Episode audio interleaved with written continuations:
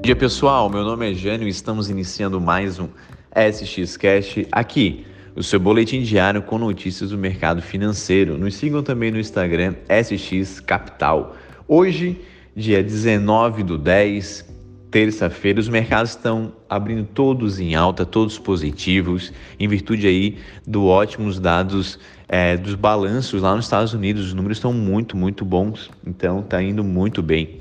E além disso, aqui no Brasil, a grande briga realmente é aí do nosso, do nosso Senado a respeito aí do, do teto dos gastos, do precatórios e também do auxílio social que o governo vai que é um novo Bolsa Família, né? Então tá tendo toda uma briga aí do presidente de Câmara para conseguir é, reajustar os gastos do Brasil para a gente conseguir dar esse auxílio. Só para entendimento, é, o Brasil ele tem um orçamento, sabe? Que nem na sua casa você faz um orçamento para saber quanto vai ser os seus gastos. Lá o Brasil também faz todo ano anterior, tipo a gente faz o orçamento para 2022. Então o teto dos gastos funciona assim. Eles estão fazendo uma reforma para conseguir manter. Hoje as bolsas têm poucas informações do mercado financeiro.